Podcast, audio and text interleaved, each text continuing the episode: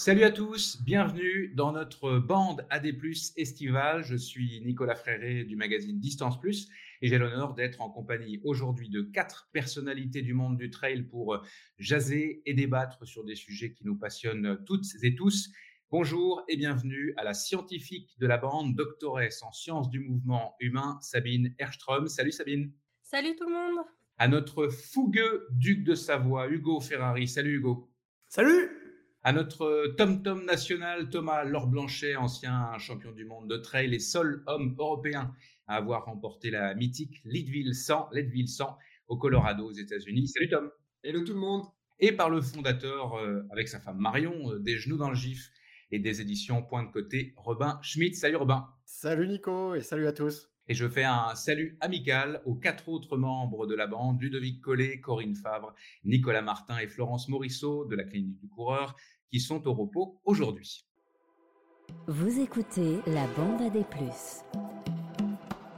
Au sommaire de ce septième épisode de la bande à des plus, le fameux matériel obligatoire qui en agace plus d'un. Est-il vraiment nécessaire sur les courses de trail et les ultra trail Ce sera la question NAC, la question volontairement polémique de l'épisode. Que faut-il faire pour donner envie aux enfants et aux jeunes de faire du trail? Et d'ailleurs, je demanderai à Robin, Thomas, Hugo et Sabine quel est l'intérêt de les faire courir sur les sentiers dès le plus jeune âge? Et puis on parlera d'une plaie la Covid-19. Au cours euh, des deux dernières années, certains athlètes sont tombés euh, malades et ont vu euh, du jour au lendemain leur capacité et leur performance chuter drastiquement. Comment réagir si cela vous arrive? Devez-vous absolument adapter votre entraînement à ce foutu virus ou faire comme si de rien n'était? Devez-vous faire une croix sur les objectifs de votre saison? C'est la question Nolio de la semaine. Notre camarade Sabine Eström a été tout récemment terrassée par euh, la Covid juste après les championnats de France de trail. Elle nous racontera comment elle a vécu et comment elle réussit à remonter la pente. Trois rubriques sont également au programme de la bande AD+, le vrai ou faux de la clinique du coureur. On parlera du risque d'avoir des pieds plats ou des pieds creux. On fera un arrêt à Villard-de-Lans dans la station de trail du Vercors. Et enfin, les quatre membres de la bande de plus, à mes côtés aujourd'hui, nous livrerons leur coup de cœur ou leur coup de pompe. Nous vous souhaitons euh, une excellente émission enregistrée et réalisée à distance dans les conditions du direct par les productions Arborescence. C'est parti.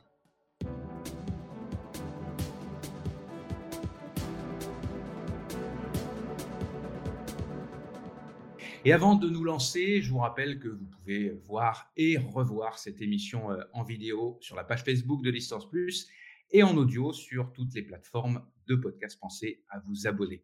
Euh, je vous propose de commencer tout de suite avec la question euh, polémique, la question NAC.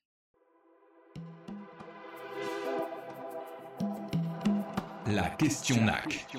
Le matériel obligatoire est-il vraiment nécessaire sur les courses de trail et les ultra trail alors, le matériel obligatoire sur une course, c'est tout ce que, ce que vous demande de prendre avec vous en tout temps les organisateurs. Ce matériel euh, obligatoire varie en fonction des courses. Je vais m'adresser d'abord à Robin, parce que je me souviens que dans le tout premier épisode de la bande AD+, tu avais fait une ode à la liberté. Alors, euh, dis-nous un petit peu euh, quel est le fond de ta pensée, le matériel obligatoire, est-ce que c'est si mal? Alors, je vais, je vais, ouais, effectivement, je vais peut-être nuancer un petit peu mon propos. En fait, tout va dépendre, à mon avis, de, l'événement. c'est sûr qu'une hard rock, par exemple, aux États-Unis, où il y a où il y a 140 coureurs et puis effectivement peut-être un public très averti.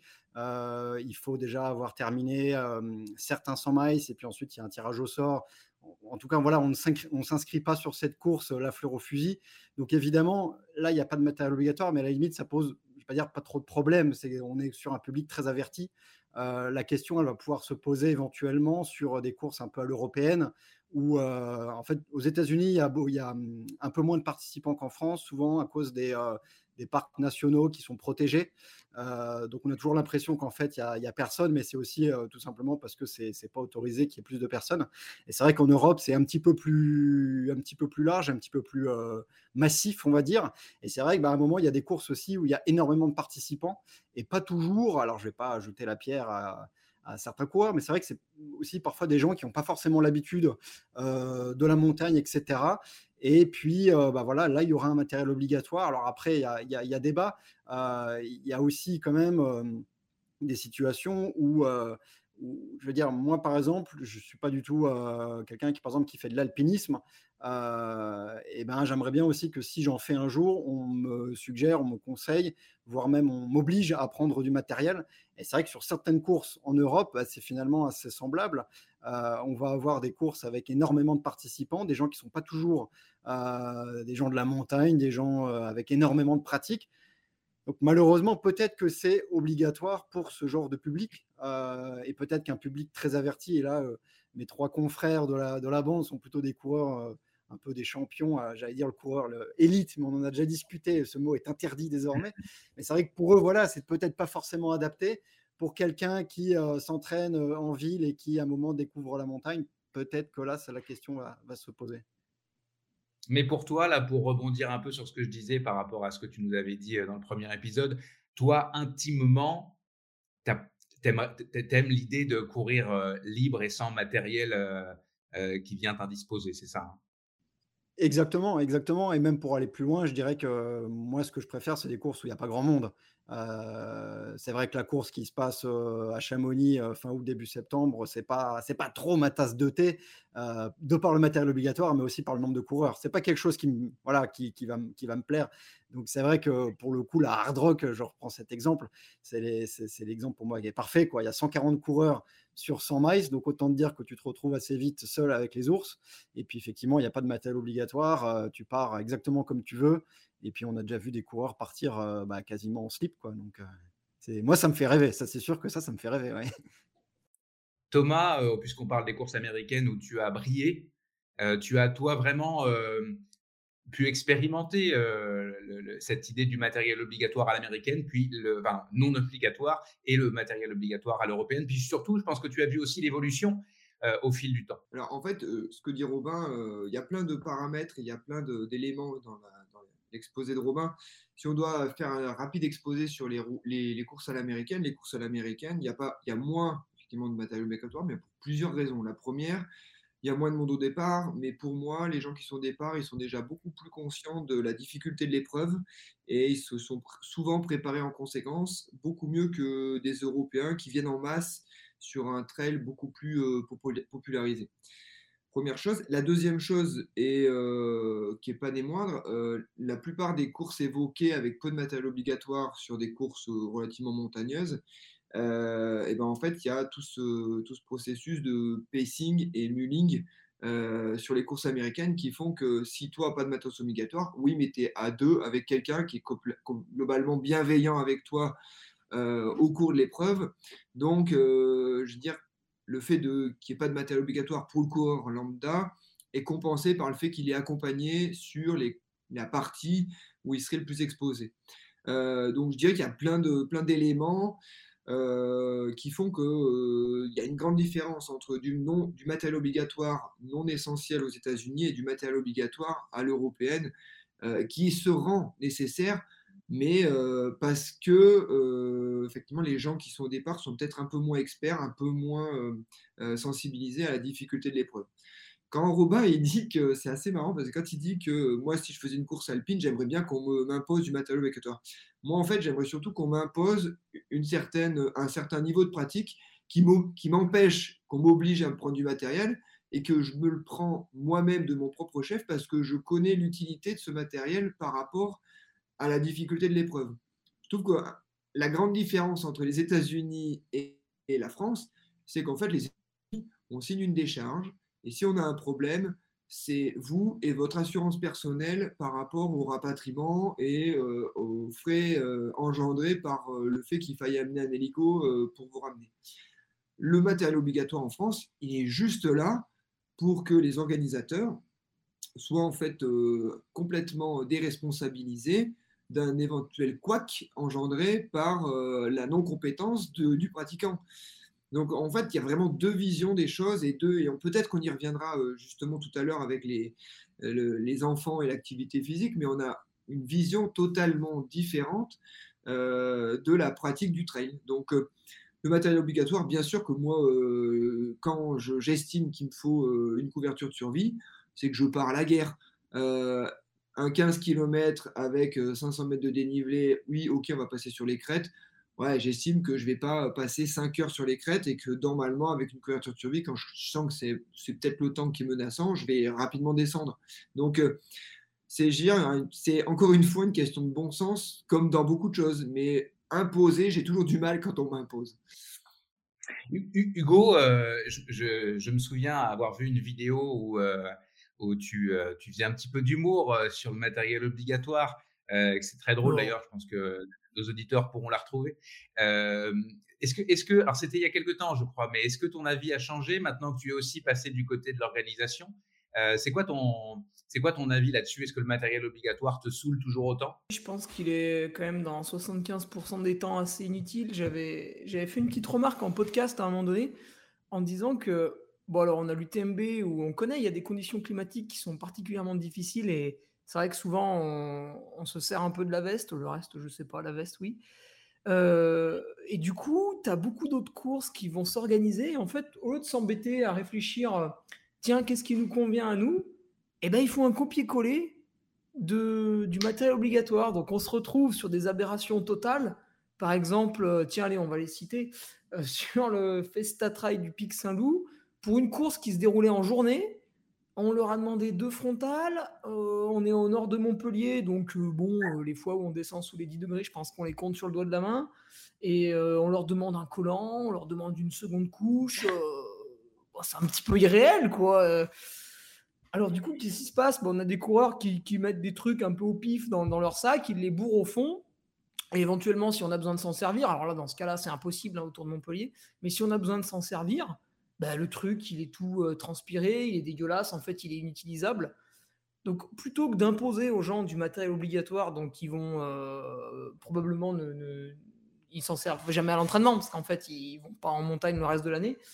Et donc, ils foutent une veste au pif. Plutôt de leur imposer ça, il faudrait, comme disait Thomas, en fait, euh, mettre des petites conditions de sélection sur certains trails un peu, un peu alpins, un peu je pense au trail du Grand Saint-Bernard qui a lieu début octobre où on va à 3000 mètres d'altitude. Donc ça, c'est une hérésie. Là, il faut que vous ayez des trucs extrêmement, euh, extrêmement protecteurs. D'ailleurs, l'organisateur, il passe dans les rangs au départ.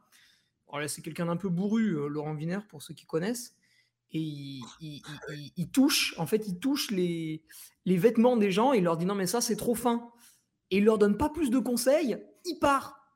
Et là, le coureur, bah, je l'ai vécu parce que je suis animateur là-bas, il est d'un coup, il est apeuré, il se dit merde, ah bah merde, ma veste elle va pas, mais qu'est-ce qui va se passer? Euh, Parce qu'il y a déjà du vent, parce qu'il fait froid, alors qu'on est qu'à 1800 mètres et puis il faut les envoyer à 3000. Donc là, là, il y a un petit côté responsabilité dont il se, il se, il se, voilà, il, il commence à le comprendre. Du coup, c'est un petit peu dommage, ouais, de, de dire aux gens, bah voilà, faut prendre ça, ça, ça et ça. Mais en fait, est-ce qu'ils savent l'utiliser? Ben non. Euh, le cas l'an dernier à la TDS, c'est malheureux. Donc il y a une personne qui est décédée, chute tragique en descente.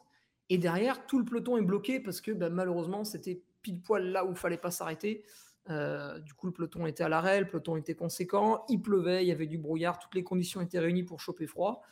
Et en fait, les gens se sont couverts une fois qu'ils ont eu froid. Et à ce moment-là, euh, vous pouvez le vivre en vélo quand vous prenez un orage et qui fait d'un coup très froid. Vous avez beau vous habiller après, ça marche plus, vous avez pris froid, donc vous tremblez, vous pouvez mettre une doudoune, vous pouvez mettre des, gants énormes, des moufles, vous tremblez quand même, vous avez froid, donc c'est foutu. Euh, il faut l'anticiper, il faut se couvrir avant de se tremper et de se refroidir. Et ça, bah, à moins d'être allé déjà plusieurs fois le vivre en montagne euh, dans des conditions modérées, hein, ça peut être euh, se forcer à sortir une heure sous la pluie pour vérifier son matériel. Si vous n'avez pas fait ça, vous serez incapable de vous couvrir correctement et du coup, malgré un, sac énorme et des dizaines de couches de vêtements, ben, ça ne fonctionnera pas. Après, je comprends aussi les certains organisateurs qui, se voient contraints de proposer une liste de matériel obligatoire parce que euh, malheureusement, ils ont une préfecture un peu tatillonne, parce qu'il euh, y a eu des accidents en montagne les années d'avant. Et du coup, il faut qu'ils montent pas de blanche en disant Mais regardez, tous ceux qui viennent chez nous, ils ont tout ça sur eux. Vous vous rendez compte, il va rien leur arriver. Et en fait, euh, bah si, parce qu'ils ne savent pas s'en servir. Donc c'est pour ça que imposer, bah, ça part d'un bon sentiment. On se dit s'ils ont tout sur eux, il va rien leur arriver. Euh, mais en fait, ça fonctionne pas vraiment dans les faits. Il y a eu beaucoup de coureurs qui étaient en hypothermie hein, sur, la, TDS l'an passé, qui, ont été étonnés d'ailleurs. Hein. ils sont couverts, puis en fait, bah, mince alors, ça marche pas. Donc, euh, ouais, comme Robin, comme Thomas, je dirais que voilà, faut plus, Donc c'est bien d'imposer parce que sinon vous en avez, euh, ils comprendront jamais de leur vie qu'il faut prendre au moins une couverture de survie quand même. Mais ouais, il faut peut-être mettre une barrière à certaines choses alpines pour que les gens viennent euh, un peu plus préparés, euh, endurant. Voilà, là j'animais il y a quelques temps les trails de Samoin qui sont vraiment en haute altitude avec des parcours très techniques, très engagés. Ben, on a beau le répéter sur le site internet, il y en a qui viennent, puis quand ils abandonnent, ils disent Bah ouais, mais c'était dur quand même. Bah ouais, c'était dur. On vous l'avait dit. Donc ouais, je suis un peu mitigé parce qu'évidemment, il faut, faut montrer pas de blanche et puis il faut pas envoyer les gens au casse-pipe euh, non plus, mais bah, il manque un truc encore. Il manque le, côté utilisation euh, au côté euh, j'emmène tout sur moi. Sabine, je sais, tu vas me dire, moi je fais plutôt du cours, mais alors là, je, renvoie nos auditeurs à, à l'épisode 5 de la bande AD+, où tu nous avais fait en, un, cours euh, absolument euh, somptueux sur l'usage de la couverture de survie. Euh, je te le fais pas répéter ici. Pour toi, je vais te poser la question comme ça. C'est quoi Qu'est-ce qu'on devrait tous savoir de base? Qu'est-ce que devrait être le matériel obligatoire d'un trailer? Et notamment un trailer, parce qu'on parle beaucoup de montagne, un trailer en montagne. Déjà, en fait, la sécurité, comme les autres ont commencé à le souligner, c'est pas uniquement le matériel. Euh, dans le sens où quelqu'un qui a l'habitude de passer du temps en montagne avec peu de matériel, finalement, est moins en danger probablement que quelqu'un qui va jamais en montagne et qui a tout son matériel sans savoir euh, s'en servir. Et après, ben, même si euh, des fois il y en a ouais, qui peuvent être un peu dans, donc pas dans les élites, on a dit qu'il fallait pas dire élite, mais dans les favoris, et se dire je vais pas y passer longtemps, je prends rien il faut quand même garder à l'esprit, quel que soit son niveau, qu'on peut être amené à se blesser, à attendre longtemps. Donc à partir de là, euh, pour moi, la couverture de survie, c'est indispensable. Une petite veste qui peut être soit imperméable, soit contre le vent. Je dirais c'est un peu selon la météo, la saison, l'altitude. Et, euh, un téléphone pour prévenir, sachant qu'on est aussi tous solidaires, euh, les coureurs les uns des autres. Donc il faut aussi avoir son matériel pour, si on tombe sur quelqu'un qui est vraiment en mauvais état, pouvoir, pouvoir, aider, euh, pouvoir aider les autres. Et euh, moi, en fait, je serais plus favorable à du matériel conseillé. Je, je le mmh prendrais mieux que du matériel obligatoire. Mettons là sur l'OCC, euh, on part à 8h ou 8h30 du matin pour 55 km et 3500 mètres de dénivelé. Il faut une frontale plus des piles de rechange. Donc, je pense que là, quand même, tu peux dire la frontale, je comprends, après tout, si ça tarde, euh, euh, mais les piles de rechange, c'est quand même un petit peu exagéré. Donc euh, là, il faut, faire confiance aux coureurs. Et je suis aussi assez favorable à des organisations bah, comme l'Ultra du Vercors, ici, qui, qui ont en fait une liste optionnelle qui vont ajuster au dernier moment selon la météo. Donc typiquement, le collant, en septembre, dans le Vercors, ça peut être complètement justifié, comme ça peut être n'importe quoi avec 35 degrés dehors toute la journée. Et donc, ils adaptent au dernier moment. Je trouve que ça permet de ne pas charrier du matériel juste pour dire j'ai transporté mon collant à travers le Vercors. Quoi. Et qui dit matériel obligatoire dit sanction en cas de non. ouais. si on n'a pas le matériel. Donc, cette fameuse pile dont tu ne te serviras pas, euh, pourrait être un élément de sanction euh, un peu bébête euh, parce que parce que c'est obligatoire. C'est ça aussi qui on n'a pas parlé des sanctions, mais certains certains organisateurs sont fermes là-dessus. Ouais, ben moi ça par contre à partir du moment où il y a du matos obligatoire, je suis favorable aux sanctions si c'est pas respecté parce que sinon ça a aucun sens quoi. Dans ce cas-là, tu dis du matériel conseillé, mais une fois que c'est obligatoire, tant qu'à faire, tu contrôles. Moi, j'y suis plutôt favorable. C'est plutôt pénible pour l'organisation, par contre. Robin, je te voyais réagir tout à l'heure. Euh, c'était quoi? C'était sur le, manque de solidarité. Tu, trouves que les, les, trailers ne sont pas nécessairement solidaires les, uns avec les autres? Non, non, c'était une boutade, mais évidemment, euh, s'il y a quelqu'un qui se fait une entorse devant. Alors, le premier réflexe, ça sera quand même de éventuellement prendre une photo. Euh, possibilité, si vous pouvez filmer l'entorse, c'est toujours un plus. ça, c'est vrai que c'est un tel régal et, Thomas rigole parce qu'il sait. le mec prêche pour sa paroisse, quoi. Qu'est-ce que tu veux J'ai une passion pour l'entorse, euh, je suis obligé, quoi. Mais euh, non, non, mais c'était évidemment une boutade. Euh, Thomas, heureusement qu'il y a une solidarité. Ouais, heureusement qu'il y a une solidarité entre les coureurs. Enfin, c'est la base, même si j'imagine que parfois ça n'arrive pas. mais en même temps, il y a le top, il y a le top 400 à aller chercher à l'arrivée. Donc effectivement, peut-être que parfois on ne s'arrête pas. Quoi. Je, On va conclure avec l'idée que, vous, avez, vous avez été plusieurs à, soulever d'une certaine manière de la sélection. Plutôt que de mettre du matériel obligatoire, imposons aux, coureurs qu'ils soient formés et théoriquement prêts à affronter l'épreuve. Ce serait quoi ces, fameuses sélections? Sur quoi on se baserait pour, pour pouvoir intégrer un, le, départ d'une épreuve? Thomas, je sens que tu as réfléchi bah, à la question. En fait, on pourrait déjà se, se baser sur le fait que ceux qui pensent ne pas avoir le niveau euh, pourraient légitimement ne pas être au départ. Ça, ça serait bien. Euh, mais alors, ça, c'est compliqué parce que tout le monde se sent capable d'eux jusqu'au moment où on est devant le, mur et qu'on se rend compte qu'au finalement, on n'est pas capable d'eux. Et, euh, je dirais qu'à un moment donné, on va pas. S'il faut remplacer le matériel obligatoire par une épreuve obligatoire, je suis pas sûr qu'on ait avancé grandement le débat. donc, toute la partie en fait obligatoire me dérange en fait parce que cette partie obligatoire, ça veut sous-entendre qu'en gros on déresponsabilise euh, complètement le pratiquant euh, sur ben, l'acceptation de son niveau de base. Euh, ben, tout le monde n'est pas capable non, de faire un UTMB, tout le monde n'est pas capable de faire une épreuve engagée comme les mathésins, tout le monde n'est pas capable de... Et en gros, on va se dire, ouais, mais bon, j'ai quand même le droit de me mettre au départ parce que j'ai pratiqué. Mais en fait, c'est pas que tu as le droit, c'est que ce que tu te sens capable de le faire et euh, avoir, mettre en place un processus de sélection obligatoire pour prétendre à. Bon, j'ai l'impression qu'on tourne un peu en rond parce que ça veut, ça veut dire qu'à un moment donné, il va falloir imposer aux gens euh, qu'ils soient conscients de leur niveau de pratique. Et encore une fois, euh, quand on enseigne aux jeunes et qu'on éduque les jeunes, à un moment donné, je pense qu'on aura moins de problèmes de rendre une obligation à des gens euh, qui devraient être, enfin qui ne devraient pas être au départ.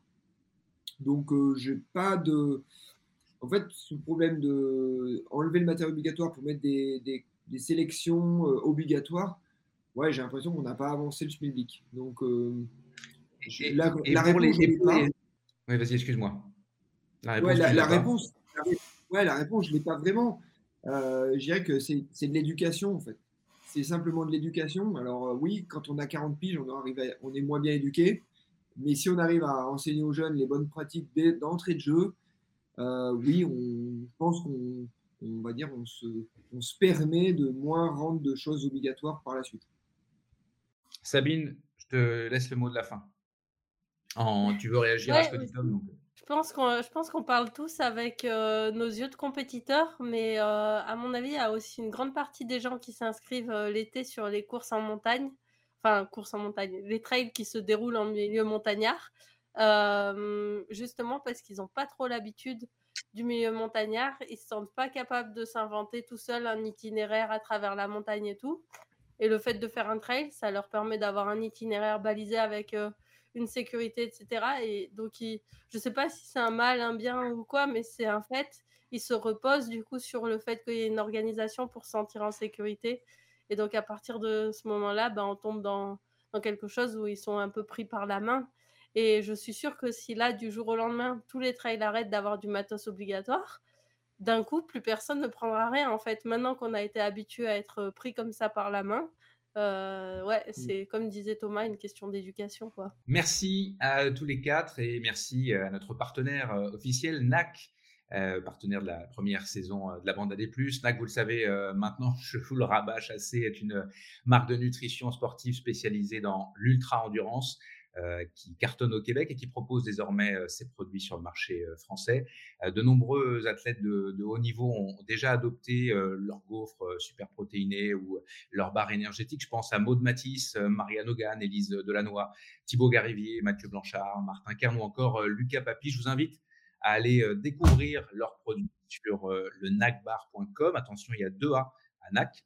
Et puis en passant, si vous passez une commande, les auditeurs de la bande AD+, ont droit à un rabais de 15% avec le petit code promo qui va bien, LBAD+, et le plus, c'est le signe plus. Allez, c'est l'heure de jouer avec euh, Sabine, Robin, Tom et Hugo au vrai ou faux. La rubrique vrai ou faux par la clinique du coureur. Comme d'habitude, je vais faire euh, une affirmation et vous me dites, messieurs et madame, euh, si c'est vrai ou faux? Les coureurs qui ont des pieds plats ou à l'inverse des pieds creux avec une importante voûte plantaire ont plus de risques de se blesser que les autres. Allez, je me suis habitué à, poser la première question à Hugo.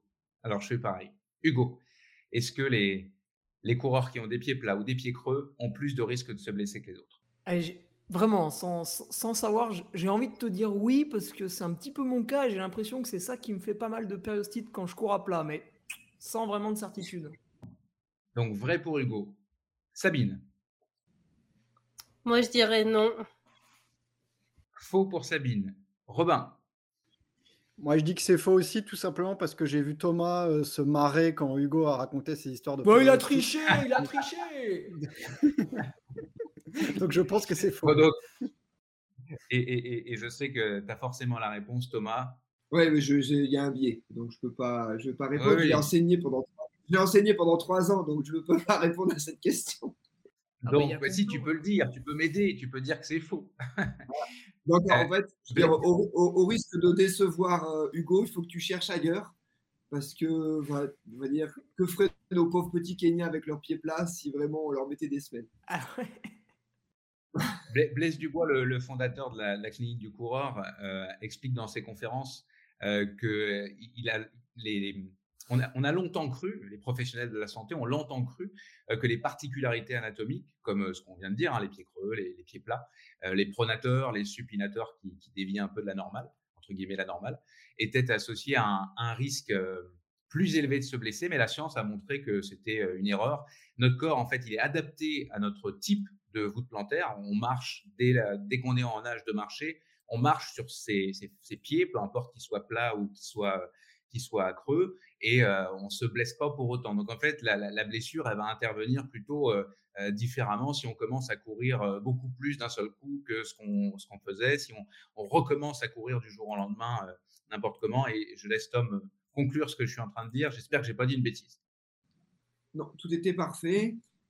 Si on doit avoir un tout petit bémol sur cette question-là, c'est-à-dire que on va on, parle de pieds plats non nouvellement acquis. C'est-à-dire que euh, suite à une pathologie euh, qui pourrait euh, effondrer votre voûte plantaire, bah là, finalement, vous aurez un pied plat qui serait nouveau dans votre histoire de vie et que finalement, ce fait d'acquérir un nouveau élément, une nouvelle particularité anatomique, pourrait être la cause d'une éventuelle pathologie de type tendinopathie d'un jambier postérieur, ainsi de suite. Mais à la base, effectivement, on se blesse dans la majeure partie du temps 80% pour être à peu près euh, en raccord avec la littérature, parce qu'on en a fait trop, trop vite, trop fort d'un coup.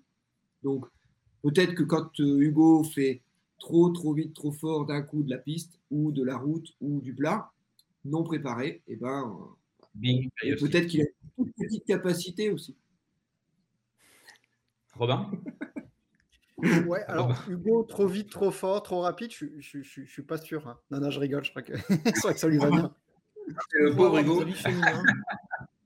C'est la fête. on, parle bien, de course à pied. C'est la Saint-Hugo aujourd'hui. Ah Bonne fête, Hugo. Bon, et, pour plus euh, de détails, euh, merci euh, Tom pour la, pour la, la précision intéressante et qui vaut un peu, un, peu à chaque fois d'ailleurs.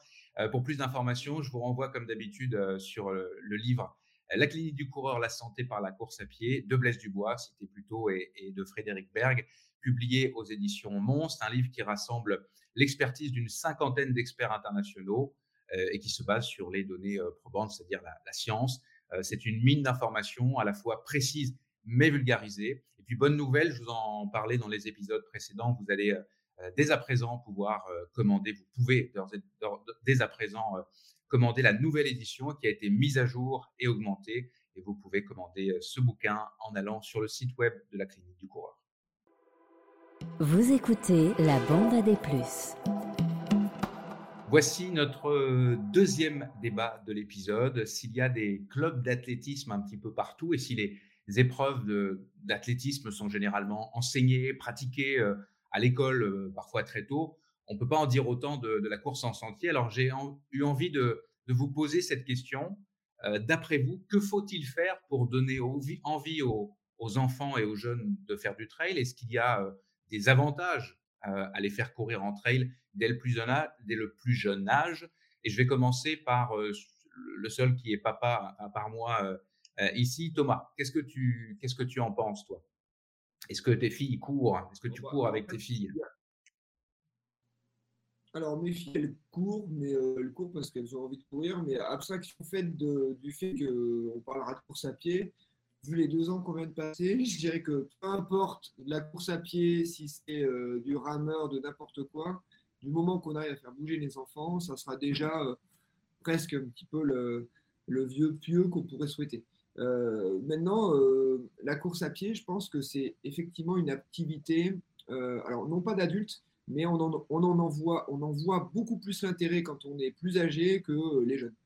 C'est très compliqué, je pense, de faire naître une envie de courir chez des enfants de moins de 12 ans ou chez des ados. Je pense, je sais plus toi, Nico, ils ont quel âge Les miens ont 8 et 12 ans et ils adorent courir. Ouais. Mais en forêt. T'inquiète pas, ça, t'inquiète pas, ça va pas Ça durer. Euh, non, mais c'est vrai que les ados, justement, j'ai- envie de dire que la, la course à pied, l'entretien de faire de la course à pied chez des enfants, euh, en fait, doit se. En fait, c'est presque culturel d'un point de vue euh, cercle familial, et que à un moment donné, les gens, euh, enfin les, les enfants, pardon, vont, vont juste trouver ça normal parce qu'ils ont toujours vu leurs parents courir, donc je trouve que c'est juste une activité normale. Ça, ça veut dire que tu restes dans un cercle familial relativement fermé et que finalement, quand ils vont commencer à, s'émanciper et à voir à droite à gauche euh, comment sont, euh, bah, comment sont euh, organisées les autres activités, bah, on se rend compte que bah, ils vont un petit peu ouvrir leur champ du possible et que la course à pied peut devenir l'activité repoussoir parce que justement en termes d'adolescence, on va à peu près à l'opposé de ce qu'on faisait avant. Donc, euh, par exemple, moi, ma fille qui aimait courir, maintenant aime bien le foot. Euh, donc, euh, en gros, peu importe, et je suis ravi qu'elle fasse, qu'elle fasse du foot, et je suis ravi qu'elle puisse faire euh, d'autres activités, et peut-être que j'ai plus de facilité à ce qu'elle fasse du foot parce que j'ai pas de, euh, j'ai pas de, je, je, je, je vis pas par, euh, par substitution euh, l'activité de, ma, de mes enfants parce que c'est deux filles et que j'ai pas de, je me projette dans, dans rien finalement de, de leur activité physique. Mais si on doit revenir sur la thématique, bien sûr que l'activité physique, elle est, euh, elle est, euh, elle est importante. Et là, euh, ma femme est prof de PS. Et les thématiques qui arrivent dans les hautes sphères, entre guillemets, de l'éducation nationale en France, les thématiques, c'est comment inverser la courbe de tendance de la non-activité physique chez les enfants. Parce que, bah oui, on a trouvé, oui, on a voté pour un président qui propose 30 minutes d'activité physique par jour. C'est pas si facile que ça de les mettre en place. On se rend compte que ça suffira pas à, à, à déplacer la, la, pente qui va malheureusement vers une sédentarité morbide et que très probablement nos enfants auront une, une qualité de vie et une durée de vie inférieure à la nôtre. Donc, euh, je ne sais pas, en fait, euh, c'est effectivement encore une fois de l'éducation, euh, mais je pense qu'aujourd'hui, paradoxalement, les enfants, euh, notre génération, ils sont beaucoup plus éduqués à l'écologie que à l'activité physique. Mais en même temps, il y, a la notion de plaisir là-dedans, peut-être aussi euh, qu'il faut instaurer, au-delà de, du, sport pur, de faire du sport. Euh, tu, je voulais pas spécialement parler de, moi, mais euh, tu, évoquais mes enfants. En fait, je pense que quand je vais courir avec mes enfants en forêt, il y a moins la notion de on va faire du sport que on va être ensemble en pleine nature et puis ça va nous faire du bien. Et c'est cette notion de plaisir. Peut-être je me fais des illusions, hein, mais c'est cette notion de plaisir qui est importante aussi à, instaurer. Sabine, euh, qu'est-ce que tu penses de ça, toi? Ah, Robin voulait parler. Qui, qui, qui parle? Robin, allez. Vas-y, vas-y, Sabine. Non, non, vas-y, c'est toi qui a été. Euh, vas-y. ok. Euh, oui, ben justement, Thomas il disait euh, ils sont plus éduqués sur l'écologie que sur l'activité physique. J'ai envie de dire le trail, ça réunit les deux, ça tombe bien. Effectivement, il y a le plaisir d'être en nature et le plaisir de bouger. Après, en soi, euh, c'est vrai que nous, on est une génération où on est tous des coureurs qui viennent d'autres sports parce que le trail n'était pas tellement ni la course en montagne pratiquée. Euh, même ceux qui étaient en école d'athlète, en fait, euh, faisaient pas tant que ça de la course nature. Donc, je trouve ça vraiment chouette si, euh, si les clubs d'athlètes peuvent s'ouvrir à, la nature. Mais sur un sport à maturité tardive, à mon avis, euh, même si, bon, en plus, faut pas, en tant que parent, projeter la, dans la réussite de ses enfants. Mais, mettons que tu fais un enfant exprès pour qu'il devienne un champion du trail, je suis pas sûre qu'il y ait tellement d'intérêt de lui faire faire que du trail dès son jeune âge, parce qu'en fait, le mieux, c'est quand même de varier les activités jusqu'à l'adolescence, surtout sur un sport à maturité tardive comme le trail. Et moi, je dirais que le meilleur sport pour les enfants, en fait, je pense que c'est la course d'orientation. Parce que mmh, savoir s'orienter, mine de rien, c'est hyper précieux. Ça a l'aspect ludique de chercher des postes. c'est un peu une chasse au trésor. Il y a toujours des petits parcours enfants sur les courses d'orientation qui sont organisées. Et ça apprend vraiment à courir tout terrain sans se soucier justement du terrain parce que les enfants sont concentrés sur les balises. Donc je pense que c'est vraiment un sport intéressant bah, déjà dans l'enfance et après plus tard s'ils veulent continuer. Et puis il y a la notion de jeu. Ouais.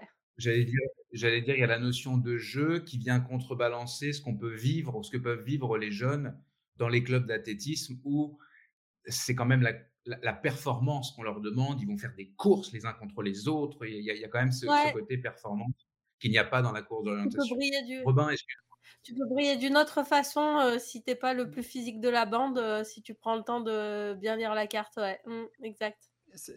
Complètement, je suis complètement d'accord avec toi, Sabine. Je trouve qu'effectivement, la course c'est une bonne, c'est une bonne alternative, on va dire, entre peut-être une école, d'athlétisme un peu rigide. Euh, moi, je me souviens à l'époque, quand j'étais, quand j'étais gamin, je faisais du tennis. Donc là, pour le coup, c'est quand même hyper ludique et hyper fun. et en fait, juste à côté du, club de tennis, il y avait un, club d'athlètes. Et c'est vrai qu'on les voyait, les jeunes de notre âge, faire des gammes. Et franchement, je les, je les plaignais. Quoi. Je disais, mais il n'y a aucun plaisir en fait à faire ce qu'ils font. Alors que euh, j'ai toujours aimé euh, les efforts d'endurance, les entraînements physiques au tennis me plaisaient, mais euh, le côté un peu rigide, faire des gammes, etc., ce qui, à mon avis, est extrêmement bénéfique pour plus tard, et puis c'est voilà, même, pour le corps, on va dire, en termes d'activité physique. Mais par contre, c'était, je trouvais ça un petit peu, peut-être un petit peu, un petit peu chiant. en revanche, effectivement, que ce soit la course d'orientation ou le trail, ça peut être complètement ludique. Tu es dans un environnement qui est super sympa, ça peut à chaque fois, il peut avoir un but particulier, etc. Donc, je pense que tout, va peut-être aussi résider dans le côté un peu fun.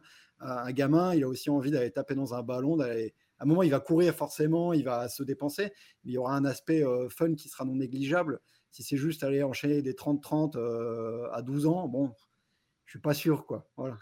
Hugo, t'as pas entendu sur, sur la question. toi, tu as commencé tôt. En plus, tu as tu as fait du trail de bonheur, non? Je dis pas de bêtises euh, Non, non, j'avais quand même 21 ou 22 ans. Ah, il a fait de la borne. J'ai fait des petites courses. ouais, j'avais fait un peu de borne avant. Et j'avais fait des petites courses quand j'étais bah, jeune. Euh, je sais plus, peut-être c'est 6 ou 7 ans. Euh, il y avait des courses mythiques qui existaient, qui ont disparu au Bourget du Lac, la Ronde des Vendanges, où tu avais même ah, des, primes pour les Kenyans sur le, sur le 10 et le 21 km. Puis nous, on avait les courses enfants qui faisaient Oh, c'était grossier, hein, c'était 1, 2 et 3 km. Et en fait, chaque année, euh, bah, au début, j'ai fait le kilomètre, après le 2, après le 3. Et dès que j'avais fait le kilomètre, en fait, je voyais déjà les plus grands enfants qui faisaient le 3. Et je me disais, putain, le 3 km, c'est l'aventure.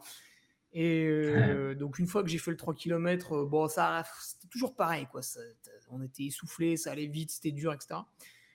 Et le jour où j'ai pu, je crois que c'était à 15 ans, le jour où j'ai pu faire le 9, alors là, c'était vraiment le, voyage plus plus. On sortait du campus universitaire du Bourget du Lac, donc c'était la folie, c'était les vacances, c'était l'exotisme. Euh, et, là, ça m'avait vraiment, vraiment fait plaisir, vraiment donné le, goût. Et pourtant, je, devais en faire trois par an des courses à l'automne. Donc, je me retrouvais aux vacances d'août. Euh, mi-août, on arrêtait de manger 50 glaces par jour et on commençait à faire deux footings dans la semaine. Mais voilà, autour de la maison, plaisant. Euh, avec un papa qui pratiquait un peu. Euh, septembre, il y avait la rentrée scolaire, donc souvent il y avait le cycle athlétisme. Parce qu'à l'époque, on faisait des cycles athlétisme, on ne faisait pas euh, cirque sur une jambe ou danse transgenre ou je sais pas quoi. maintenant, il n'y a plus, de sport en cours de sport. L'autre fois, je suis allé faire des. Je suis quand même allé. C'était un lycée, je pensais que c'était un collège déjà quand je suis arrivé.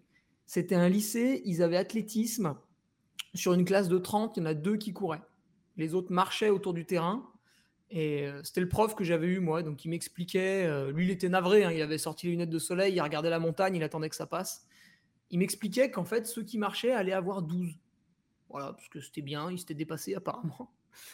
Donc, euh, ce serait bien ouais, de remettre un peu, et c'est ce que je vais faire l'an prochain à la niveau les remettre des courses qui balayent toutes les catégories, les petits, 4-5 ans, pour qu'ils s'amusent avec les parents, les 6-7 ans qui vont aller faire la petite boucle de plus, etc. etc. mais vraiment pour les amuser, euh, sans aucun objectif de compétition. Donc, il n'y aura pas de classement, il n'y aura pas de certificats médicaux. Et puis aller jusqu'à euh, une catégorie qu'on n'a pas trop en fait en trail, c'est ceux qui ont entre 14 et 18 ans. Eux, ils ont rien, ils ont rien. Des fois, ils ont un deux bornes dans une ville, mais qui est assez insipide. Et puis après, il faut attendre d'avoir 18 ans pour faire un 15 km en forêt. Et je vais essayer de leur faire un petit parcours de 4-5 km avec, je sais pas, tu vois, 100, 200 mètres de dénivelé, quelque chose de léger, ou bah, celui qui débute un peu, voilà, si ça va pas, il finit en marchant. Celui qui est compétiteur, euh, bah, il peut mettre un peu la, la, la, fessée aux autres, il peut s'amuser. Euh, mettre toute une variation pour que, en fait, il participe à un événement sportif, mais sans que ce soit vraiment quelque chose de, de très contraignant ou de pas rigolo, hein, comme disait Robin, on se tape plus un kilomètre en ville, bon, c'est pas foufou. Euh, si on peut commencer à aller un petit peu en forêt, sans faire des, des, trucs avec des bornes falaises, ça, peut être sympa. Je trouve que ça manque un peu aujourd'hui. Euh, puis c'est vrai que c'est quand même un petit peu plus enrichissant qu'un sport en gymnase bon, qui apporte d'autres choses. J'avais pratiqué 11 ans de karaté, euh, ça m'a amené une certaine discipline, c'est vrai, hein, il ne faut pas se le cacher. Mais quand j'ai pu sortir du gymnase, j'étais quand même un tout petit peu plus heureux. Mais voilà, peut-être les deux ensemble auraient été euh, encore mieux. Donc, euh, ouais, je suis plutôt pour que les, pour que les jeunes, hein, comme dit Thomas, voilà, que ça sorte. Mais euh, bah, voilà, il faut qu'il y ait une compétition qui existe pour ceux qui en ont envie. Et puis, il faut qu'il y ait une grande part de loisirs pour ceux qui veulent juste, euh, voilà, qui veulent juste gambader. Quoi. Et la, fédération qui pourrait faire le, le, lien entre tout ce que tu dis, le sport, le plaisir, ça demeure quand même la Fédération française d'athlétisme. Est-ce est-ce qu'on on doit attendre de la FFA quelle structure davantage? Parce que j'ai pas, j'ai pas l'impression qu'il y ait encore énormément de choses qui, qui est fait pour les, pour les plus jeunes ou peut-être euh, localement. Euh, est-ce qu'on doit attendre ça d'une fédération? Thomas, peut-être? Bah, Là, au jour d'aujourd'hui, la fédération, euh, elle interdit à des cadets de faire plus de 5 km ou 10 km, je crois. Donc, exact, je suis pas sûr que je suis pas sûr qu'on soit dans la dans le, le besoin de, de se de se mettre encore un peu plus de bâtons dans les roues en, déléguant cette tâche à la Fédé. Euh, non, je pense que la Fédé, malheureusement, elle, euh, elle est en fait embourbée dans un système complètement euh, dire patriarcal où ça bouge pas, ça met 10 ans à faire un truc, c'est insupportable. Donc, malheureusement, je pense que la Fédé, elle bouge quand ben, en gros, elle se sent obligée de bouger parce qu'il y a des choses en face qui se mettent et que du coup, elle se dit c'est pas si bête de le faire, donc pourquoi on le récupérerait pas chez nous? Typiquement le trail. Euh, pour en citer, pour citer juste euh, une, euh, le dernier en fait, élément où ils sont allés. et qu'ils ont abandonné parce que finalement c'est tombé à l'eau, mais les courses obstacles, tout ça, mais finalement ils étaient quand même sur, le, sur, le, les starts. Donc, donc je dirais que l'activité physique pour les enfants, euh, je trouve qu'elle est presque plus ancrée dans les mœurs, dans la course d'orientation, comme a dit Sabine, euh, dans euh, les multi, le, triathlon par exemple, je trouve que c'est très bien organisé. et la Fédération française d'athlétisme, eh ben, elle a quand même ce, cette image un petit peu de ce que disait Robin, on va travailler nos gammes, on va faire des montées de genoux. Mmh. voilà, typiquement, si je prends l'exemple de ma, de ma, plus, de ma plus petite, bah, elle, fait de, elle s'est mise au triathlon parce qu'elle voulait faire de la course à pied et qu'elle ne trouvait pas son compte dans les clubs de course à pied. Ouais, moi j'aimais courir. Euh, j'ai pas fait d'athlé, j'ai fait du ski de fond. Euh, parce que mmh. justement, en athlé, on passait son temps à, à, faire des lancers de machin et tout. Et moi, j'aimais juste courir en fait. Mmh. Mais après, après, ceci dit, je pense que vraiment aussi, si on, Enfin, de faire plein d'activités, ça m'aurait appris d'autres choses. Hein. Euh, si on regarde juste euh, sur ce que ça t'apporte, euh, tu, tu, développes ouais, des habiletés, mais il faut. Chez les enfants, c'est avant tout l'amusement qui doit être qui doit être mis en avant, et le reste est secondaire, ouais. Et, l'amusement est, mis en avant, et je termine avec ça. je parle régulièrement de mon, mon camarade Guillaume Prax, qui est l'un des cofondateurs de, de l'école de trail pour les enfants ça a fait des petits, c'est né à Millau. Maintenant, il y a plusieurs écoles de trail. Euh, alors, je ne sais pas si on peut dire un peu partout en France, mais je pense qu'il y en a une, dizaine et vraiment, c'est concentré sur, euh, sur l'enfance, le jeu, l'entraînement, mais à travers, à travers l'émulation collective et le jeu, et il n'y a pas de compétition nécessairement qui, est, qui, est, qui liée à ça, et c'est quelque chose dont on peut peut-être s'inspirer, dont on pourra peut-être s'inspirer. Allez, je vous propose de, de passer maintenant à la destination de la semaine. Arrêt à la station de trail. À la station de trail du Vercors, Villard-de-Lans, à 45 minutes en voiture de Grenoble. Alors, dans cette belle station de trail, il y a 11 parcours, 227 km de sentiers cumulés, avec une petite particularité non négligeable, c'est que sur chacun des parcours, on a au moins à un moment donné un panorama à 360 degrés autour de soi. Alors, je vais demander à, Sabine, parce que c'est vraiment l'experte du Vercors, de, de, me donner un petit peu les éléments, de me donner envie d'aller dans la station de, trail du Vercors que je connais, je ne vais pas dire pas, mais peu. toi, Sabine, c'est ton terrain de jeu. Hein. C'est le terrain, c'est l'endroit où tu vas régulièrement courir pour, pour t'entraîner. Qu'est-ce que tu, quelles sont selon toi les singularités de cette station de trail du Vercors à, au départ de, la base d'accueil, c'est Villard-de-Lans? Eh ben, donc le Vercors, c'est c'est un massif calcaire donc qui qui va pas très haut, hein, un petit peu au-delà de 2000 mètres. Mais l'avantage de ce massif calcaire, en fait, c'est que c'est sous forme d'un plateau un peu en pente et qui surplombe Grenoble avec des falaises côté est.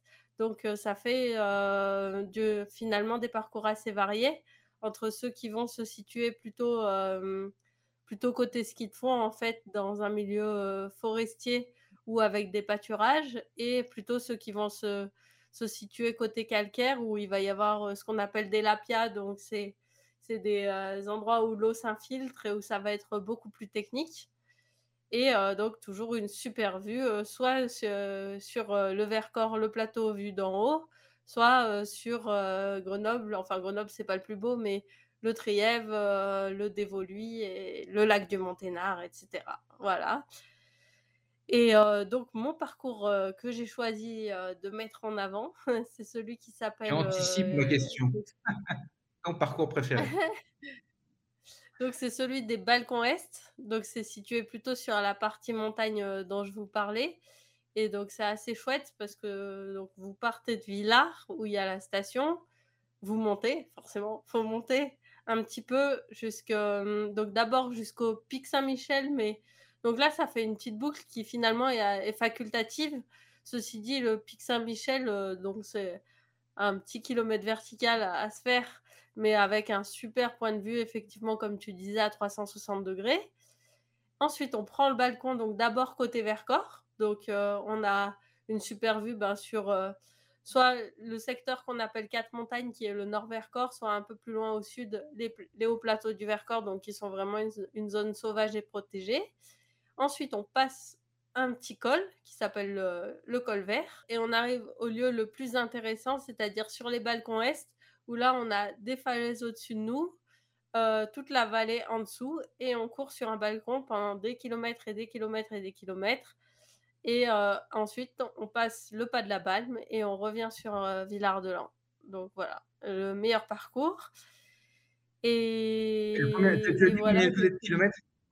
Je t'ai pas demandé combien il faisait de kilomètres celui-là 45 km, 45 km et 2000 mètres de dénivelé il faut prévoir du temps, hein, parce que les balcons, euh, c'est que c'est caillouteux, donc euh, on court pas là-dessus comme sur une piste forestière. Et il faut surtout prévoir de l'eau, parce que justement, comme c'est un massif calcaire, il faut pas se dire euh, je vais croiser des ruisseaux. Là où il n'y a pas de ruisseau sur la carte, il n'y a pas de ruisseau. Et parfois, il y a un ruisseau sur la carte et il n'y a pas de ruisseau non plus. Voilà. C'est un bon conseil. en, préparant cette émission, tu me disais, et je trouve que c'est intéressant, que euh, on n'a pas besoin d'avoir euh, nécessairement une, auto pour, euh, pour pouvoir se rendre à Villars et, à, la station de, à la station de trail. Oui, tout à fait. y a, depuis la gare de Grenoble, il y a des cars qui remontent régulièrement à Villars. On peut aussi facilement circuler en stop sur le Vercors. Et à l'Office du tourisme, vous pouvez laisser vos affaires le temps de courir et vous avez même le droit de prendre la douche à la piscine municipale. Ça, c'est non négligeable Voilà. quand même. Tout le monde sera bien accueilli Merci. dans le Vercors.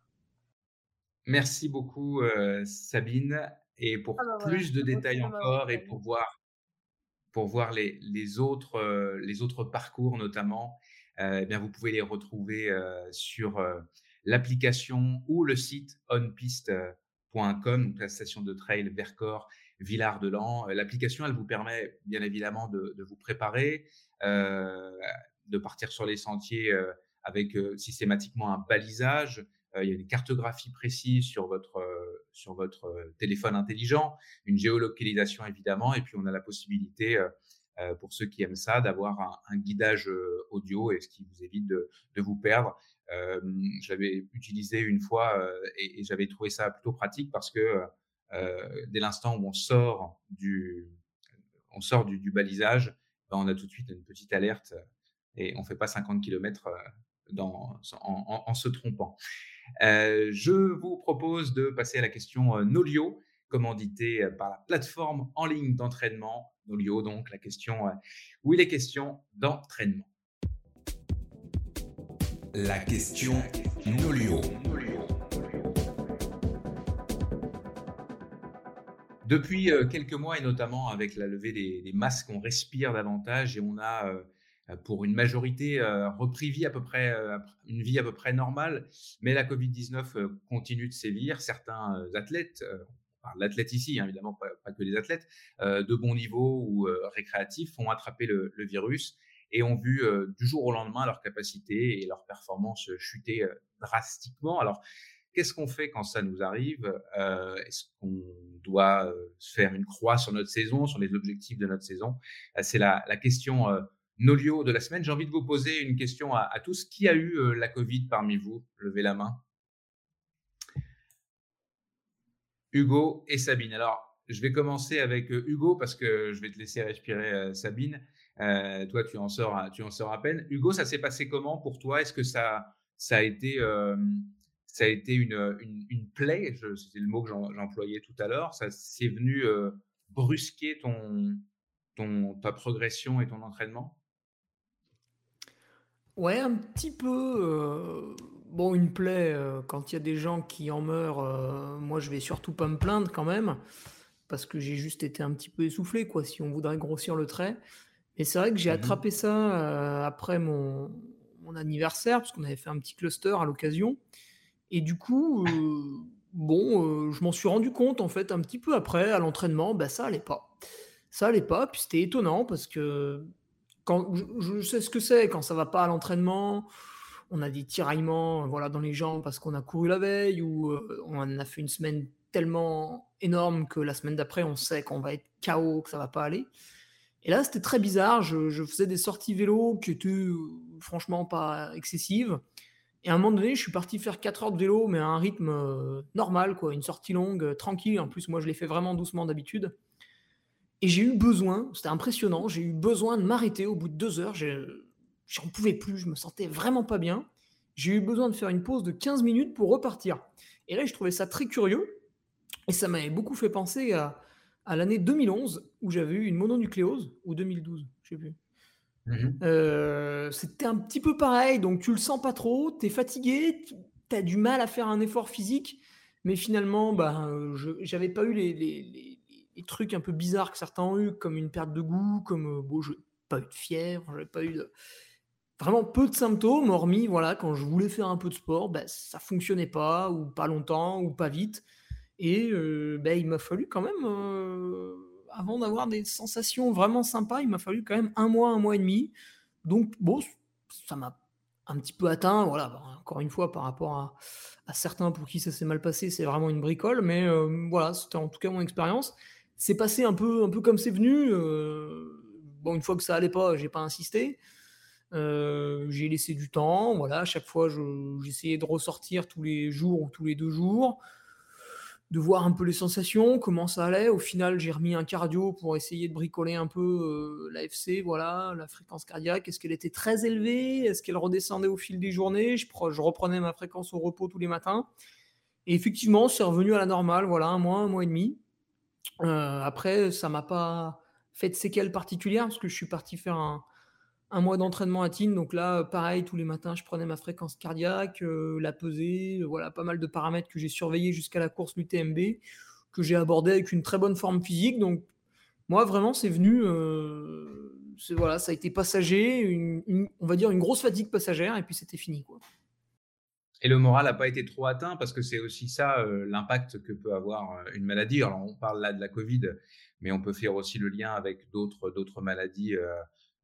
On, pense à Xavier Thévenard qui a la maladie de Lyme, qui, qui a du mal à s'en hein, sortir et, qui ça joue sur, sur le mental. Alors c'est plus court dans, ton cas, mais le mental a été, tu as réussi à, à, passer à travers entre guillemets, puisque c'est quand même une mmh. des, des, choses que tu fais régulièrement, donc ça te touche particulièrement. Oui, c'est vrai qu'au début, tu es quand même très, très déçu. pas quand on te dit que tu es malade, hein, c'est quand vraiment tu vois que tu as des mauvaises sensations, c'est surtout ça qui te déçoit. Et à ce moment-là, bah, il y avait une compétition, le, Swiss Canyon Trail, et bon, bah, malheureusement, du coup, elle mmh. était un, peu, était un peu ratée. Je me souviens de ces 20 derniers kilomètres en marchant qui étaient particulièrement longs, pendant lesquels j'ai pu méditer. Et tu vois, bon, après, la déception était passée. Euh, puis je suis quelqu'un de naturellement optimiste, donc je me suis pas dit ça y est, je vais faire un Covid long, je vais pas pouvoir faire de sport pendant trois ans. Euh, d'autant plus que personne sait trop ce que c'est finalement un Covid long. Donc, euh, bon, j'ai pas dramatisé. Je me suis dit, on verra bien, ça reviendra quand ça reviendra. Et j'ai fait d'autres choses. Je me suis fait opérer des yeux. bon, voilà, j'ai fait d'autres choses en attendant. Euh, puis voilà, c'est revenu. C'est vrai quoi, au début, tu, doutes un peu, tu te dis, tiens, qu'est-ce que ça va me faire, combien de temps ça va durer, puisque c'est un, truc un peu inconnu, un peu nouveau. Donc, euh, ouais, tout petit peu douté au début, puis après, si tu veux, j'ai laissé le. J'ai vraiment laissé le temps passer. Quoi. Thomas, tu vas, tu vas peut-être me dire que tu n'es pas euh, médecin, mais qu'est-ce que tu préconiserais qu'est-ce que tu aurais préconisé à Hugo, par exemple, ou euh, à Sabine, qui va, nous, qui va nous partager son expérience dans quelques instants euh, S'arrêter, continuer quand même, et, en, se monitorant comme, a pu faire Hugo? C'est quoi la, Et là, on prend un peu de hauteur et on parle à tous ceux qui peut-être l'ont en ce moment ou vont l'avoir dans le futur. Qu'est-ce qu'il faut préconiser par rapport à, l'entraînement, à l'activité physique quand on vient de choper la Covid? Bah, Alors là, là on est d'accord qu'on fait un de l'ultra-crépidianirisme, comme dirait Étienne Klein, c'est-à-dire que je suis pas médecin, mais à ce qui paraît, euh, mais donc dans l'idée, euh, dans l'idée, euh, j'ai quand même des, moi des patients parce que dans la vraie vie, je suis, je suis kiné et j'ai mon collègue qui est très spécialisé en, en kiné respiratoire et qui a le traitement des, de la rédu, enfin, rééducation des, des Covid longs. Les Covid longs, mmh alors bon, après à toute proportion gardée, mais en fait, on ne traite pas des, euh, des Hugo Ferrari, mais euh, on serait plutôt dans la Hugo Dacia quand on les récupère. Euh, et l'idée générale, ça serait que. c'est nul. et l'idée, ça serait quand même quand, on les récupère, et eh ben, effectivement, on a des gens qui ont, sont trois fois finishers du Grand Raid de la Réunion et qui sont incapables de, de, de faire les escaliers jusqu'au sixième sans s'arrêter.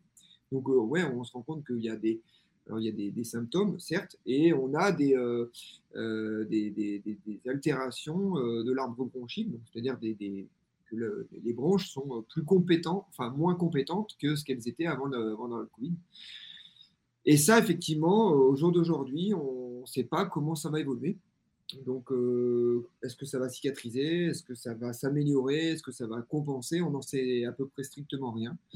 Euh, donc on fait de la rééducation juste pour faire en sorte que les bronches non touchées vont peut-être être, un peu plus euh, compétentes que, et remplacer les, bronches touchées. Mais ça, encore une fois, on fait un espèce de... Ouais, on mise sur l'avenir, mais ouais, c'est complètement empirique.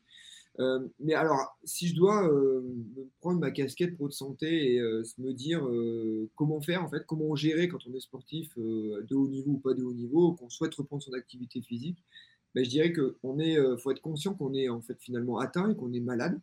Donc, euh, qui dit malade dit euh, période de soins, période, période de rééducation, période de, cicatrisation. Et auquel cas, là, je pense que dans le premier, la première chose à faire, c'est, je pense que c'est de faire un trait sur tous les dossards, de faire un DNS certain sur tous les dossards qui seront susceptibles d'être dans un laps de temps pendant la période de rééducation ou pendant la période d'amélioration. Parce que sinon, en fait, on est toujours dans une stratégie, et ça, c'est pas valable que pour le Covid, c'est valable pour toutes les pathologies euh, musculo-squelettiques avec euh, des, atteintes, euh, des atteintes structurelles. C'est-à-dire qu'à un moment donné, on est toujours en mode Ouais, mais bon, il faut que je me dépêche parce que dans deux mois, j'ai le trail du bois chaud et dans deux mois et demi, j'ai le trail. Non, je pense que quand on est objectivé malade, on fait un DNS sur l'ensemble des courses jusqu'à ce qu'on puisse être compatible avec une reprise d'un entraînement qui correspond à l'entraînement habituel. Et après, on se reprojette sur des sur des, sur des dossards. Donc, je dirais, c'est mon premier conseil, c'est, je dire, reprendre euh, les rênes de soi et se, se donner du temps euh, pour s'améliorer et qu'on soit de nouveau compatible avec euh, les quatre épingles. Super intéressant. Sabine, est-ce que tu as, est-ce que, alors toi, tu as eu la, la, Covid, si je ne m'abuse, juste après les France de trail. comment tu as réagi? Euh, j'ai dit peut-être abusivement tout à l'heure que tu avais été terrassé.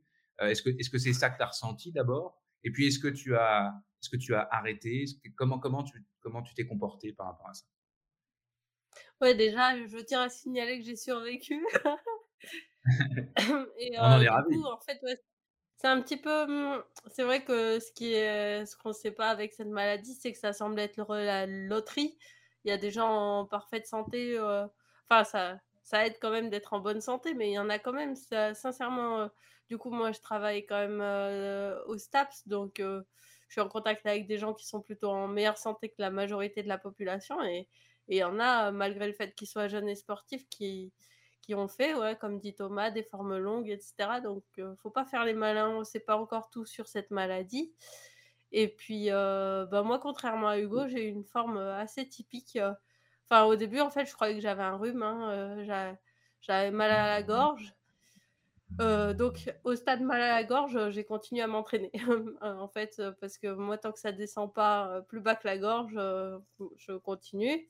Sauf que le lendemain, j'avais 39 de fièvre et c'était plus bas que la gorge. Donc là, je me suis calmée.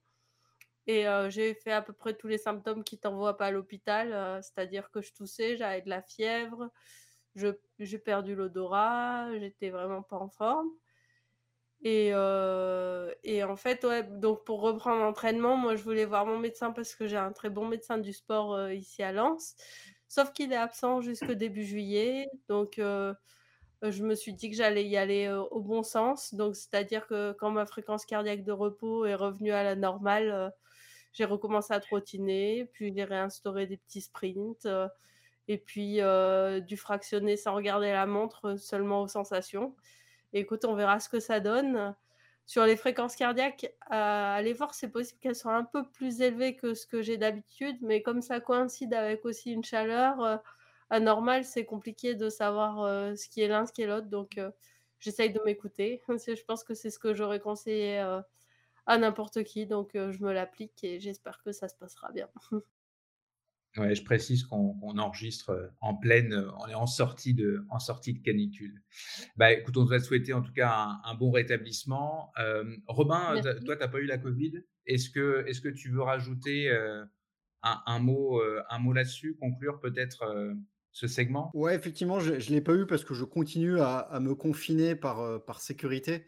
non, non, je, plaisante bien sûr. Par contre, pour revenir à ce que disait Thomas, euh, moi, je préconiserais plutôt des, euh, des Jiménez en home trainer et éventuellement des 14 x 400 en sortie de Covid, euh, histoire de vraiment tester en fait le, la respiration. je pense que c'est comment? Non, tester le mal. Ouais, voilà, il faut, vraiment, il faut vraiment, il faut vraiment se mettre à la rue et puis bah tu vois si ça tient ou pas quoi. Et non parce que bah voilà, je, je n'y connais absolument rien sur cette maladie, je ne l'ai pas eu. Donc, à part dire deux, trois conneries, je ne peux pas vous en dire plus. Après, le bon sens, j'imagine, l'emporterait si, enfin, j'espère, si j'avais effectivement à un moment cette, maladie. Après, c'est vrai que j'ai pas le, mmh, comment dire, je suis pas en, tant que, coureur, je suis pas du genre à m'inscrire six mois, un an à l'avance et planifier des voyages. Je suis plus sur des courses locales où tu peux t'inscrire le matin même auprès de, auprès de Gérard, 75 ans, organisateur depuis 50 ans.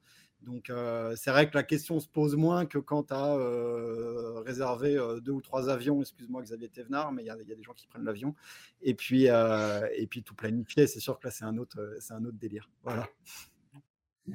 Eh ben merci euh, Robin. Et puis je vous rappelle, chers auditeurs, que nous vous offrons deux mois gratuits pour essayer la, la plateforme d'entraînement Nolio euh, qu'utilisent notamment Sabine, euh, Hugo. Euh, pour en, bénéficier, il suffit de vous abonner au compte premium avec le code LBAD+, plus et en toutes lettres PLUS. Rendez-vous donc sur le site nolio.io. Vous écoutez la bande à des plus. La bande à des plus, c'est presque terminé, mais avant ça, je vais faire un petit tour de table rapide, c'est promis, pour vous partager euh, les coups de cœur et les coups de pompe de la bande.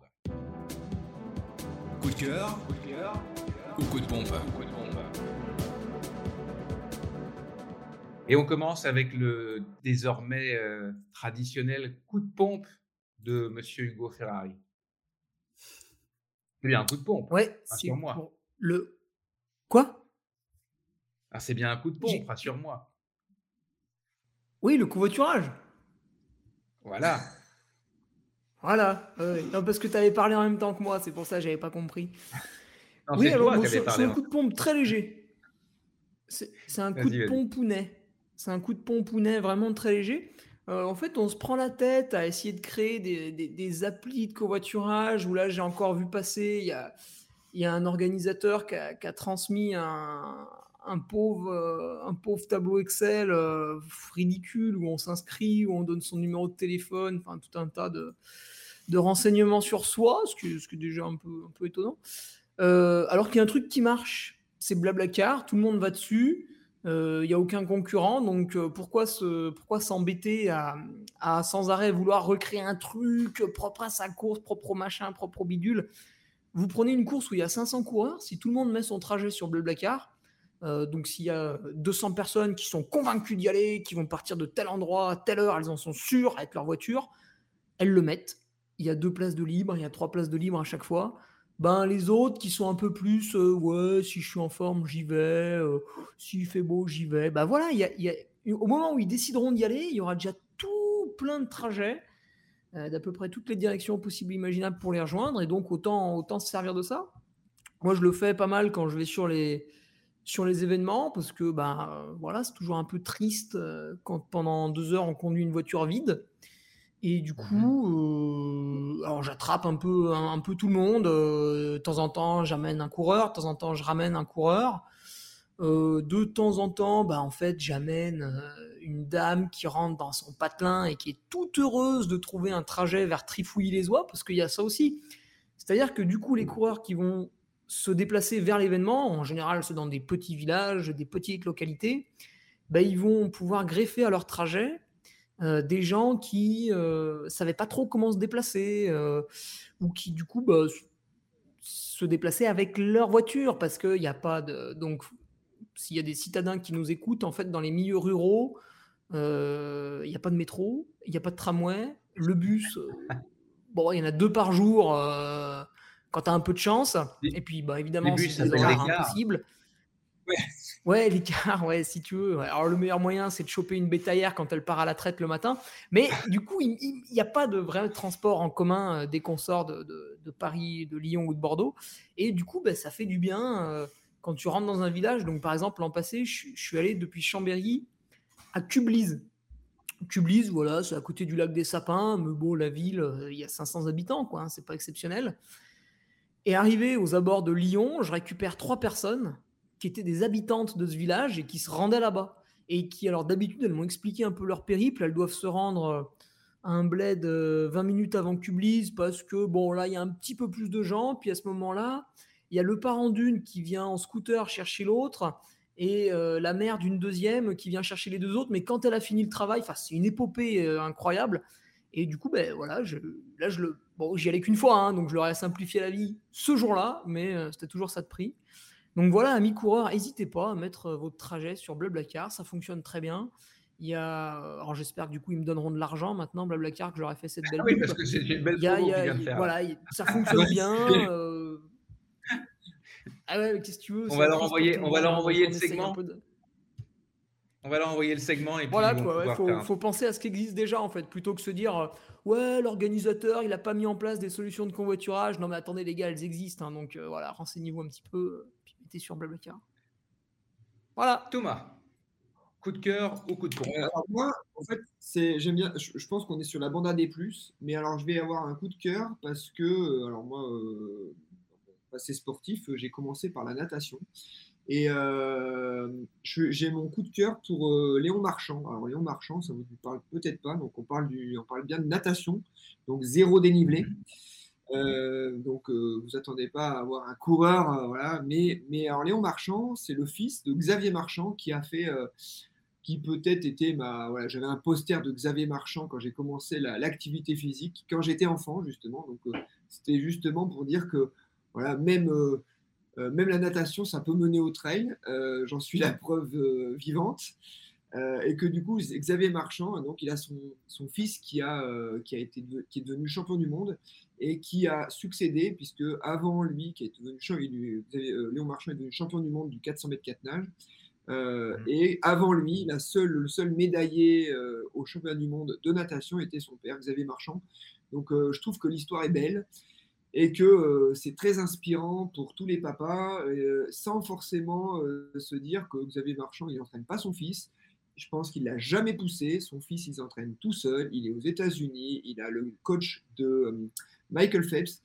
Et je trouve que l'histoire est belle et que voilà, bien, le monde et la, vie sportive est un éternel recommencement. Donc c'est vraiment mon coup de cœur et j'étais, j'ai été très content que le nom de Marchand puisse perdurer euh, dans, la, dans la- l'échiquier mondial. Eh ben c'est c'est super et il n'y a pas de problème. C'est un espace d'ouverture, ce- ces coups de cœur et coups de pompe, bien au-delà du trail. Robin, coup de cœur ou coup de pompe? Eh bien, coup de cœur, euh, énorme coup de cœur pour euh, la traversée du GR20 de- d'Annelise Rousset-Séguré. Euh, moi, déjà, de base, j'adore ce genre de, de tentative de record. J'avais vibré l'année dernière avec euh, la tentative de Lambert Santelli. Euh, euh, je trouve que les, euh, tous les records et toutes les initiatives, entre guillemets, ne, se valent pas. parce qu'effectivement, parfois, il y a des tentatives de records un petit peu farfelues, style euh, 18 fois le, le tour de mon quartier, et puis bah voilà, ça y est, je suis recordman. À l'inverse, je trouve que justement le GR20 euh, commence à avoir de plus en plus une histoire. Euh, on l'a vu de, bah, ces dernières années énormément justement chez les tentatives plutôt des, plutôt des hommes. Avec euh, bah, avant il y avait Piero Santucci. J'espère que l'accent corse c'est bon parce que sinon ça, ça va mal se passer. Et puis ensuite il y a eu Kylian. Ouais, tu vois, bah, ensuite il y avait eu Kylian, ensuite il y a Guillaume Peretti, ensuite François, euh, bon, je, Lambert Santelli, euh, euh, et puis euh, il y a eu Julien Chaurier qui a tenté, Thévenard, etc. Et puis bah, chez les femmes, euh, Émilie, Le- Émilie Lecomte en 2012 qui, euh, qui était déjà euh, bah, hyper connue et reconnue dans le monde du trail, euh, plusieurs victoires au Grand Raid, des victoires un peu, bah, un peu partout et justement sur des terrains un peu, euh, un peu caillouteux et techniques. Et justement, c'est cette. donc au- au-delà du côté un peu historique maintenant de ce record, il y a aussi la, la difficulté du parcours, une trace entre guillemets organique finalement du nord au sud. Enfin, il y a plein d'éléments qui font que cette traversée finalement est, est, est assez logique et magnifique. Euh, et puis, euh, puis voilà quoi, la, la tentative d'Annelise euh, absolument incroyable avec une super belle équipe. et puis bah voilà, finalement, elle fait un tout petit peu moins de 36 heures, ce qui est d'un point de vue pure- purement, on va dire, physique, performance physique, absolument extraordinaire. Et puis voilà, ce genre de- de- d'initiative euh, euh, me, fait, me fait vraiment rêver. Bah, je, regarde Thomas qui a l'air pensif, je le vois en train de de- d'imaginer, euh, de souvenir de son GR4 euh, il y a quelques années, où il avait traversé, euh, je sais plus c'était quoi, du Cantal au Puy de Dôme. Ah, Voilà, pareil, tu vois, c'est des trucs où tu fais Ouais, ton, tu fais, tu fais ton record, etc. Alors après, quand je dis tous les records ne se valent pas, c'est simplement qu'il y en a qui ont plus d'histoire que d'autres, mais finalement, ces initiatives personnelles, elles sont fabuleuses. Et puis, euh, et puis à chaque fois, c'est toute une histoire, c'est euh, une histoire d'équipe, etc. Enfin, euh, voilà, j'ai complètement adoré. Et puis, euh, puis j'ai hâte maintenant de voir qui va oser se frotter à, à la fois à Lambert et à la fois à parce que là, les records commencent à être sacrément costauds. Et peut-être que Lambert s'auto-défiera pour, pour passer sous la barrière symbolique. Alors, ouais, il, paraît qu'il y, a un jeune Corse, là, Noël, qui a l'air d'être un peu l'avenir euh, du, trail en Corse, qui a priori serait peut-être le, nouveau, euh, enfin, le prochain Corse à tenter. Je crois qu'il y a Aurélien Dunan-Palas qui a l'air de l'avoir un petit peu dans, les, dans, un coin de la tête, mais bon, il va falloir quand même se faire pote avec les Corses. Donc, ouais, à mon avis, on n'a pas, pas fini d'entendre parler de ce Gervin. Aurélien, il y va, il y va crescendo. Allez, on termine avec euh, le coup de cœur de Sabine. Ouais, euh, bah déjà, euh, je suis obligée, désolée de rebondir un tout petit peu. C'est vrai que ce qu'a fait Annelise et toute l'équipe, c'était vraiment chouette ben, pour l'exploit d'Annelise, pour le travail d'équipe. Et puis, je pense que chaque personne qui a déjà fait le GR20, quelle que soit l'allure, se rend compte de l'ampleur du truc, de partir un jour à 6 h du matin et d'être de l'autre côté 6 heures, à 6 heures du soir euh, le lendemain, c'est quand même hyper impressionnant. Et du coup, moi, j'ai un coup de cœur qui va en plus plaire à Robin parce qu'il y a plein d'images de blessures. Euh, c'est un documentaire, en fait, qui date un petit peu, mais qui peut être retrouvable très facilement sur YouTube, qui s'appelle euh, The Price of Gold, donc le prix de l'or. Mais c'est suédois, donc il faut, faut, taper aussi, par exemple, Kluft à côté pour retrouver le film, donc pour Carolina Kluft. Sinon, sur YouTube, vous allez tomber sur des trucs euh, de gens qui veulent revendre leur or, donc euh, ça n'a rien à voir. et, donc, en fait, c'est qu'il y a eu un petit peu une génération dorée euh, chez les athlètes suédois quand, quand nous, on était petits. Carolina Kluft, Stéphane Holm et, et bien d'autres. Et donc, ça raconte un peu leur épopée, leurs blessures, leurs doutes. et c'est vraiment chouette comme comme documentaire ben, sur la motivation, qu'est-ce qui, qui pousse un petit peu à cette quête. Euh, tu vois, il y a Lionel euh, Terré, qui est un alpiniste d'ici, qui a écrit un livre qui s'appelle Les conquérants de l'inutile. Et là, c'est un petit peu ça, en fait, euh, bah, parce que tu fais pas. Tu fais pas ça pour faire fortune. Hein. Il y a des façons, à mon avis, plus faciles pour faire fortune que faire de l'athlé.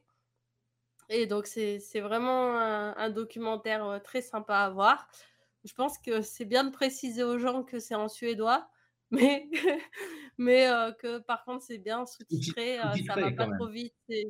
C'est du vocabulaire très facile, donc c'est sous-titré en anglais et, euh, normalement, il n'y a pas trop de surprises dans le scénario, donc c'est facile à suivre. Ben merci pour, pour la recommandation.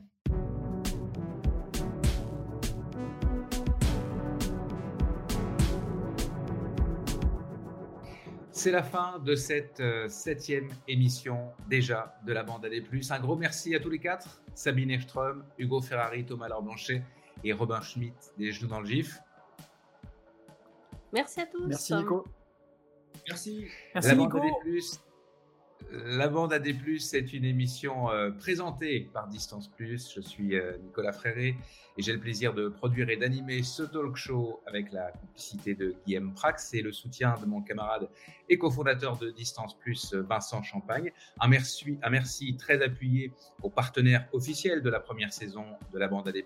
Merci donc à la Clinique du Coureur, à NAC, à Nolio et au réseau des stations de trail tout particulièrement aujourd'hui la station de trail du Vercors à Villard-de-Lans, que vous pouvez facilement retrouver sur le site web ou l'application OnPiste. Le design sonore de la bande AD+, est signé Lucas Aska Enessi. Le logo de la bande AD+, a été réalisé par Nancy Letourneau et la couverture de l'émission est l'œuvre de Mathieu Forichon de Desbosses et des bulles. Et puis l'émission est réalisée techniquement à distance depuis Montréal au Québec par les productions Arborescence. Merci à Nicolas Rodi et à Benjamin Gardena qui était aujourd'hui aux manettes bien sûr à Laurie Beck qui fignole l'enregistrement avant la finition, avant la diffusion. Et merci à vous, bien évidemment, chers web spectateurs et chers auditeurs, de nous suivre et de nous écouter. Merci euh, pour les messages hyper motivants que vous nous envoyez. Continuez, on adore ça. Pensez aussi à, laisser un max d'étoiles si vous euh, aimez le, podcast. Et puis tant qu'à y être, abonnez-vous aux réseaux sociaux euh, de Distance Plus. Abonnez, abonnez-vous aussi à la bande AD+, sur la plateforme de podcast de votre choix. À plus dans la bande AD+.